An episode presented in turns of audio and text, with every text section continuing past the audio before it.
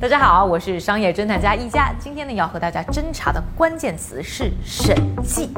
要说这财经圈是假账年年有啊，但去年特别多，所以呢，首先呢，就为大家准备了一份呢二零二零年的假账案例榜。那出现在我们榜单上的第一个公司呢，就是被大家艾特了无数次的瑞幸咖啡。他们的销售额呢，造假了三亿美元啊，在美国的股票市场是割了一大波韭菜。但这个造假被曝之后呢，就英勇退市，管理层呢跟着大换血。据说现在呢依然卖得非常红火。那在我们榜单上的第二个公司啊，哎，竟然还是一个以严谨靠谱著称的德国公司，它还有个外号叫做“欧洲支付宝”，就是呢德国的金融科技公司 Wirecard，竟然账上的二十亿美元人间蒸发，跟随就宣布破产。在我们榜单上的第三个公司呢，就是英国的上市姐妹公司 NMC Health 呢和 f i n a b r a 他们被爆出啊有五十亿美元的隐藏债务。这几个公司呢来自不同的国家，貌似呢没有什么相关性，但是呢这些财务丑闻背后呢却有一个巨大的共同点，就是呢这几家公司呢用的是同一个审计机构，四大之一的安永会计师事务所。而除了刚才说到的这些二零二零的财务丑闻之外呢，安永呢还有一个客户。估计呢，你也有关注过，那就是啊，之前上市失败，差点就破产了的 WeWork。不过呢，今天郑大家我呢，其实要说的重点呢，并不是在安永啊，因为除了安永之外呢，以四大为首的审计公司是频频被吐槽。那审计公司为什么频频爆雷？难道他们的工作不就是要发现假账吗？怎么这么多有猫腻的公司被他们放过了呢？他们审计的结果到底是不是还可信呢？是不是只是呢企业的高级摆设？这个审计产业有什么原生的病根？还能不能治呢？在审计公司工作又是一种什么样的体验呢？而今天呢，协助我一起侦查的。呢还有一位嘉宾啊，这位嘉宾呢曾经在四大当中的普华永道工作过，现在呢在一家外企呢做财务总监，算是呢财务行业的 Kevin 老师。那他会和我一起呢去扒一扒审计行业到底为什么不靠谱的内幕。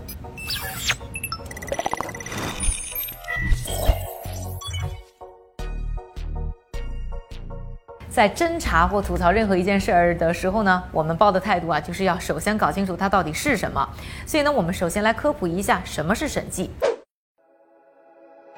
这审计行业的诞生呢，可以追溯到呢十八世纪的工业革命。因为工业革命的发生啊，生产和贸易的规模呢就有了指数级的增长，跟着这个公司就变得更大了，结构呢也就更复杂了，账呢就变得更难算清楚了。于是呢，股东们呢就决定啊找一个第三方来帮助他们呢，专门看看这个账有没有问题。这个第三方呢就慢慢变成了现在的审计行业。而在十九世纪的时候啊，审计行业呢就基本慢慢成型。现在呢，我们经常会说这个四大就是什么？普华永道啊、德勤啊、毕马威啊，还有刚刚提到的这个安永，这些呢算是全球审计行业当中啊规模最大、品牌最强的四家企业。他们啊最早的一些业务呢都是差不多在刚才说到这个十九世纪啊创建的，之后呢又经过了几轮的混战啊，再加上收购合并啊，才有了今天的模样。而其实呢，我们现在会说这个四大啊，之前呢应该是个五大啊，有 Big Five，还有一家公司呢叫做安达信。而且呢，安达信呢，曾经呢还是这五大之首，但是啊，因为卷入了二十年前的安然事件，就此命断江湖，最终呢销声匿迹，而且业务也瓦解了。大家听到这儿呢，可能也听出来了，这审计行业的历史啊，其实呢就是一段财务丑闻史。而关于呢审计行业到底做什么，我们来听听呢 Kevin 老师分享的一线情报。人大家可能对审计这行业会有一定的误解，或者觉得它有一些神秘感。其实我觉得审计。和我们的职业经理人代理机制是密不可分的。其实我们请来的审计是股东请来，来去核实他请来的这些职业经理人的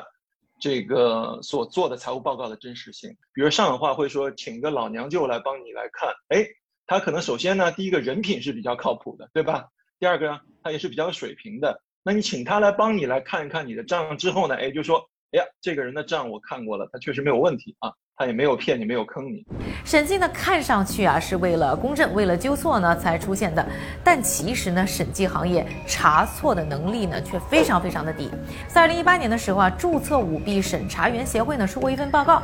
这个报告就显示啊，这个曝光欺诈的案例当中呢，其实只有百分之四是来自于第三方的审计机构，甚至啊比公司内部审查，就是自己查自己这百分之十五的比例还要低得多得多。不光啊，这个爆出来的重大丑闻多啊，看来这个整体的审计质量啊，好像都不太拿得出手。那为什么会这样呢？这里呢，就要和大家啊去好好扒一扒审计行业的三宗罪。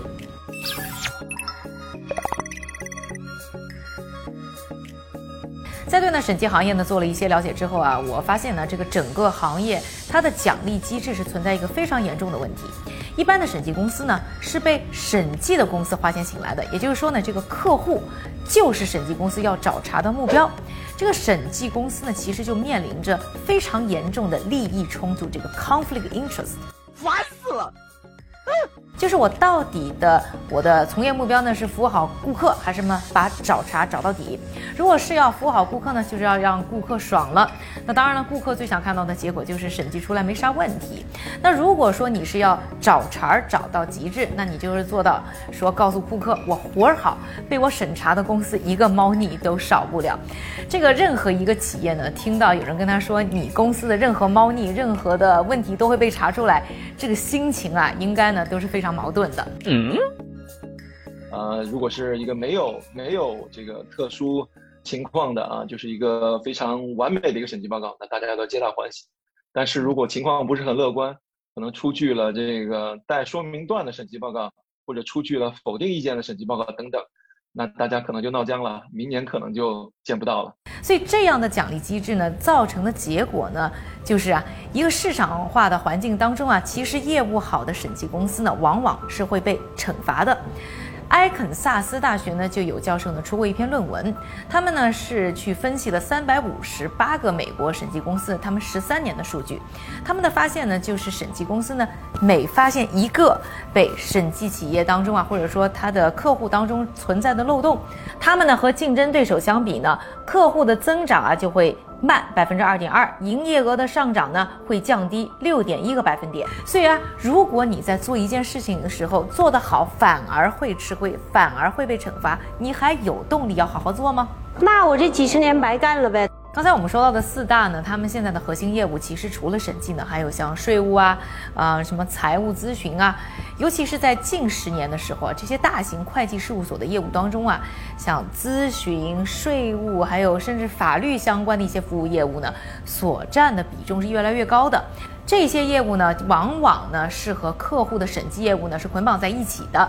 那所以啊，对于审计公司来说，你丢了，或者说你没有争取到一个新客户的时候啊，你损失的可能就不光光是单单审计这一单生意，可能就是连带的包括咨询、税务等等一揽子生意。这样一来，坚持找茬的机会成本就会变得更高了。说到这里啊，特别想为审计公司们点一首歌。走钢索的人，往前是冷漠，后退是寂寞。说回到呢，安永呢的几个案例啊，比如说最早我们说到的暴雷的 Wirecard，在二零零八年的时候呢，曾经聘请的安永调查呢股东提出的一项指控，就是说呢，这个认为公司呢将客户的存款记录为自己的资金等等一些这个情况啊。这个安永调查完以后呢，就是说啊，这个 Wirecard 做的挺好的，没啥问题。之后的第二年呢，哎，安永就成了 Wirecard 的审计机构。但是啊，Wirecard 的结局怎么样呢？刚才呢，大家也都听到了。另外呢，刚才说到的一家公司呢，瑞幸咖啡呢，也出现过类似的套路。二零一四年的时候呢，瑞幸的联合创始人陆正耀呢，呃，在为他的神州租车在港交所上市的时候呢，就找了安永呢做他们的审计工作。那这一干呢，就干到现在。所以在二零一九年的时候呢，安永呢就顺理成章就成为了这个陆老板的另一家公司瑞幸咖啡上市时的审计公司。大家可以品味一下，这审计公司拿单到底靠的是啥？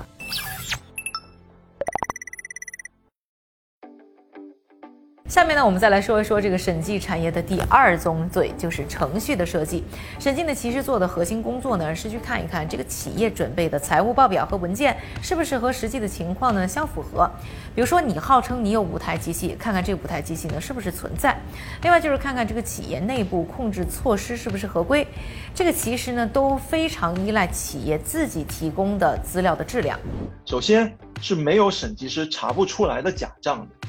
但是。前提是说需要花足够的人力和时间才能去达到这样的效果。其实审计从根本上来说，它是一个基于风险认识的基础上进行一个抽样的一个调查。比如说你去一个公司，人家是整个一个财务团队做了一年的账，对吧？那咱们审计的人可能就两三个人、四五个人，可能要在两到三周之间，要对他的这个一年的这个工作量进行一个核实，所以它不能是完全的百分之百的一个重新的复核。如果在一个比较好的前提下，被审计的公司它是愿意和你来配合的，来足够充分来进行沟通的前提下，那么按照我们现有的这些审计的程序，是能够足以去发现当中存在的风险。如果对方不具备这些前提，他故意的进行一些隐瞒，或者说甚至是说进行了一些恶意的串通等等，那么审计师发现这个审计报告中刚才您所说的这个猫腻儿的可能性。难度就增加了。另外呢，还有一个问题，就是要说到我们之前讲的这个审计公司啊，它审计或者说找茬的目标，其实就是他们客户这件事儿。因为要争取客户，所以很多的审计公司呢，都希望在价格上能够提高优势，能够变得更便宜。而为了更便宜啊，这个审计公司呢，就会想办法去降低成本。要说这个审计啊，听上去是高大上的白领工作，但也是属于劳动密集型工作啊。特别的费时费力。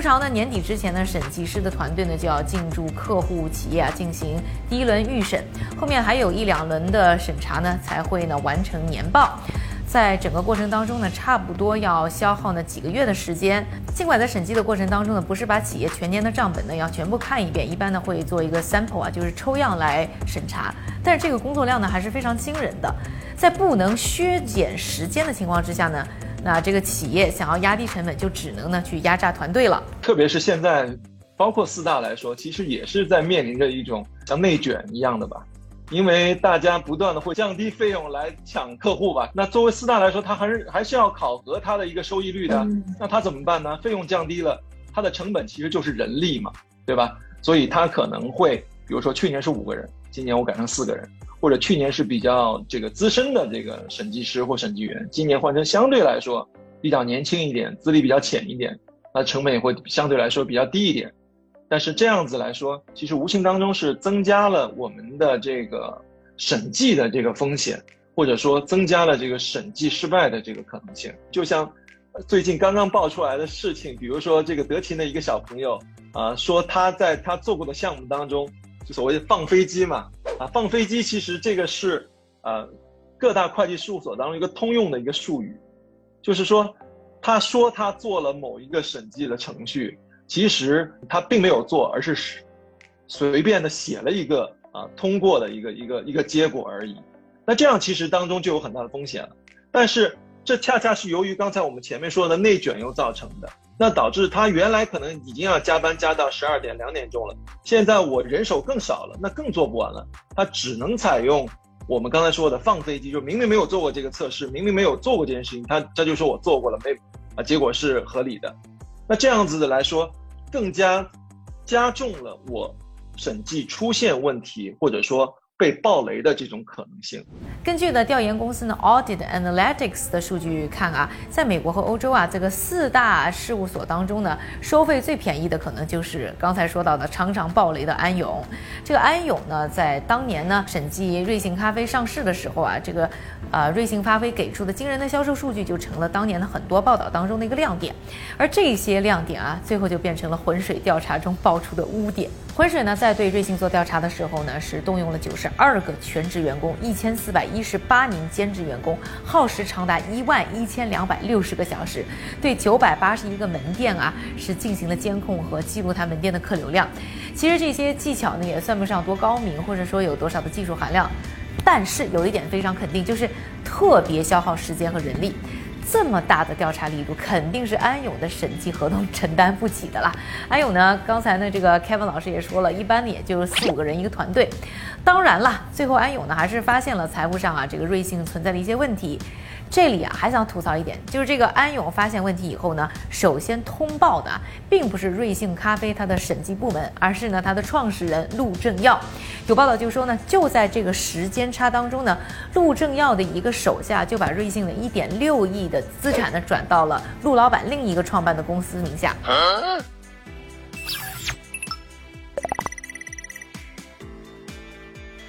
最后啊，再来说一说审计产业的第三宗罪，就是它非常复杂的人际关系网。那我呢，专门去研究了一下审计公司啊，它这些工作员工的职业轨迹。那我呢，就发现呢，其实这个当中啊，给审计的公正性呢，是埋下了一颗小小的炸药。这里呢，还是先来听一听 Kevin 老师的一线经历。哎，你之前是什么时候在嗯这种四大啊审计事务所工作的？我是二零零一年大学毕业，第一份工作就是加入了普华永道。其实坦白说，那个时候对四大的了解并不是很多啊，因为那个时候，啊，真的对，其实做说起来做对审计是做什么不是特别了解，但是就是听师姐师哥师姐的介绍说，哎，去四大一段时间出来就可以做财务总监了吧？那那感觉还是非常有吸引力的啊。但是其实后来进去以后，发现也并不是这样子啊。二零零五年离开普华，进入到企业做财务分析、财务管理的工作。所以好像大家并没有抱着一个心态是要在任何一家审计公司说待长待久啊，好像想着都是后面还有后路要去企业。那大家是不是一般可能跳的企业就是之前他们在审计公司的客户呢？这个是不是比较常见的一个情况一个 case？呃，首先啊，就是说从会计事务所跳到你所审计的公司这种情况会有。但是我觉得就比例来说并不一定高，当然我觉得因为有的情况是因为确实你有一定的优势加入到你审计的公司当中。首先作为你来说，你对这家公司的情况非常了解，你知道当中有哪些坑，有哪些雷啊，这些雷其实而且是你自己亲手排过的啊，或者是踩过的啊。那这样的话，作为你加入这个公司来说，本身是比较靠谱的。那么反过来对于公司来说的话，他需要你加入，能够帮助他去更好的应对下一任的会计师或审计师，那也是非常有帮助的。那这样其实是两相两情相悦吧。当然，另外一点来说，我觉得就整个会计事务所来说，所存在的短平快来说，我觉得既有主观因素，也有客观因素。按照原来理想的状态下，比如说你做这个，我们说叫小朋友啊，做小朋友两到三年，然后做 senior 就是所谓的高级或资深审计师。三到四年，那么做经理可能五到八年等等，所以理论上十几年就可以去升到一个 partner。当然，partner 这个级别在会计事务所当中的水也是非常深的啊。我举个这样例子，我是二零零年加入的，现在已经呃二十离将近快二十年了啊。这样二十年的过程当中，和我一起加入的可能有五六十个小伙伴。现在留在会计事务所当中的，包括我们从。普华跳到其他的会计事务所的，其实也就寥寥的数人，啊，五六个人，其中成为 partner 的可能两三个人、三四个人，那么这个比例其实是说，是非常低的啊，因为你要想留在会计事务所，成为一个合伙人，成为这样一个金字塔的塔尖的话，你不但需要有啊超乎常人的体力，你需要应对无数个不眠之夜啊和那些挑灯夜战的那个压力，而且。你需要有非常好的技术的能力，但是大家经常说的一句话就是说，只要专业选得好，年年赛高考。作为会计人来说就是这样子的，最后能留在这个能留在这个事务所，成为金字塔尖的合伙人的这些，我认为确实是精英。那因为这样的职业路线呢，你会发现啊，四大的员工和他的前员工们，其实呢是构成了一个高端的财务朋友圈。这个呢也是四大呢非常引以为荣的无形资产，而审计行业的很多业务呢，其实呢都是在这个圈子当中发生的。对于呢那些去了企业啊，开始做 in house 财务的前四大员工来说啊。呃，自然呢，可能更愿意呢，会让自己的前同事啊来审计呢自己的公司。而对于呢有老同事照顾自己生意的审计师来说啊，他们呢也应该呢会希望让自己老同事的公司日子好过那么一点。而对于新人来说，如果你知道呢，你现在审计的可能就是你的下一个东家，你那找茬的心情呢，可能就会有一些不一样吧。那我们还是拿呢安永这个例子来说啊，比如说刚才我们提到这个上市没成功，差点还破产的 WeWork，它就是呢通过在 WeWork 工作的一个呢，安永的前经理人牵线，最后呢成功让安永成为 WeWork 的审计服务提供商的。而利益和职业晋升的诱惑摆在面前的时候，四大和他的员工们在对企业开展监督工作的时候，真的能做到百分百的中立和公正吗？相信可能还是有一些挑战性的吧。不过呢，Kevin 老师呢还是表示啊，这一行还是有一个内部的制衡力量，叫做公信力。那会不会有一个情况，就是说，对于小朋友来说，他可能会更希望去拿出一份报告，是这个企业会更赏心悦目、更满意的，或者说更没有瑕疵的，呃，然后为自己争取一些未来的就业机会，然后或者说像这种公司的财务人员可能会更倾向于选择，比如说自己，呃，老同事在的一些审计公司等等，就是说这些人际关系会不会在这个审计当中，或者说审计的过程当中有一些影响因素呢？变成一个，那么其实作为会计事务所。或者我们注册会计师本人来说，他最大的资本，或者说去进行收费，人家认可的一个资本，就是你的这个公信力。如果你为了保住这个客户而去做了一些可能会让你削弱你的公信力，甚至丧失你的公信力的行为的话，可能一旦你被发现，你就面临着终身的禁入，或者说像比较极端的例子，像原来安达信在二零零二年、零三年的时候，因为一系列的危机，整个的会计事会计事务所都消失解散了。那这样子的话，其实是远远是得不偿失的。无论是作为会计所这个整体来说，还是作为职业会计师的这个本人来说的话，他会都会去衡量这个短期的 incentive 和这个长期的这个 reputation 或者公信力之间的一个平衡吧。你觉得这个四大和客户之间是个什么关系？我觉得并不一定是仅仅限于四大，而说整个审计行业和他的客户而已。嗯，我觉得其实有点像夫妻的关系。他们既是一个相爱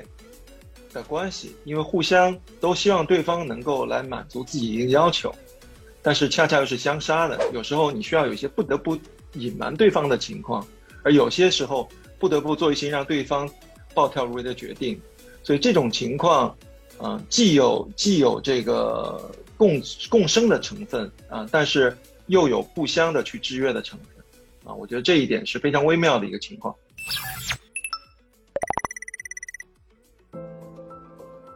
那了解了审计行业的三大硬伤之后呢，可能你对于啊审计行业频频爆雷呢就不会那么吃惊了。那这个背后的根本呢，我觉得呢还是在于呢，不管是对于审计公司还是对于个人啊，在找茬儿这件事情上呢，没有给出呢足够的奖励和刺激。相反呢，他们还要面对呢非常多的一些利益冲突。当然了，开文老师呢刚才也说到了，这个审计师当中呢，大部分呢还是有非常强的职业操守的。但是呢，我还是觉得啊，把一切压在个人的道德品质上是一个风险很高、操作性很低的一件事儿。所以根本上呢，还是需要一个更好的机制去刺激这些审计公司和审计师。这里呢，和大家分享一些我个人啊对于审计行业的一些小小的建议和设想。这个关键问题呢，刚才说了，其实是在于怎么是让公正性不受到利益的挑战，或者说让找茬这件事能够得到呢更好的鼓励，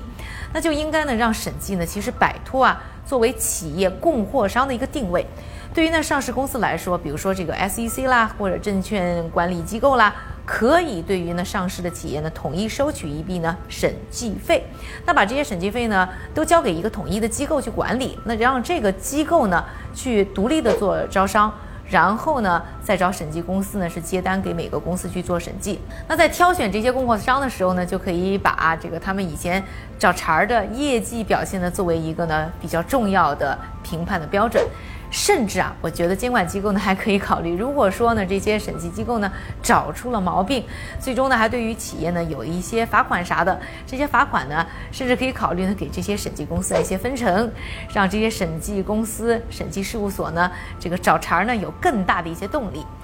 要说这为什么浑水啊这么有劲，花那么多人力物力去挖这个瑞幸咖啡的黑料啊？之前有一期节目也和大家分析过，就是因为呢，这个卖空带来的利益呢，啊，给了他们呢非常大的奖励。审计也是一样，如果做对的事情，就应该有呢好的回报。而在这个审计业务之外啊。这个什么咨询啦、会计啊等等业务，四大门啊，各种会计公司们该怎么市场化，还是可以一样的市场化。这里呢，只是我自己的一些小小设想啊。大家你有什么建议呢？可以给我留言，可以跟我们一起呢来分享。喜欢我们视频的朋友呢，请一定给我转发、点赞、加关注。